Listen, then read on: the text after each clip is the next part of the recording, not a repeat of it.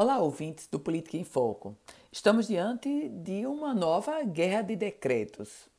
O mais recente decreto, publicado pela Prefeitura Municipal do Natal, traz uma flexibilização maior do que o decreto que está em vigor, publicado pela governadora Fátima Bezerra. Se o governo do estado define que os shopping centers, por exemplo, só poderão estar abertos, só poderão funcionar até às 8 horas da noite, o decreto do prefeito Álvaro Dias traz o funcionamento até às 10 horas da noite. Para a governadora, estão proibidos os, proibidas as realizações de eventos, de shows, de circo, de cinema.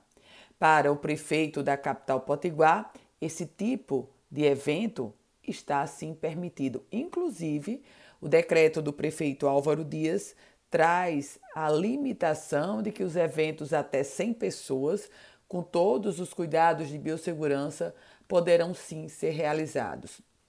Uma outra mudança, um outro conflito entre os dois decretos é sobre o funcionamento das escolas. No caso desse decreto da Prefeitura Municipal do Natal, estão autorizados o retorno de todos os colégios com suas atividades presenciais de ensino médio, fundamental e infantil da rede privada, assim como nas instituições particulares de ensino superior. Esses são os dois decretos que estão em vigor e você já percebeu que eles se chocam.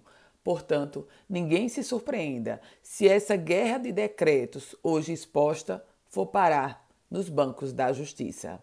Eu volto com outras informações aqui no Política em Foco com Ana Ruth Dantas.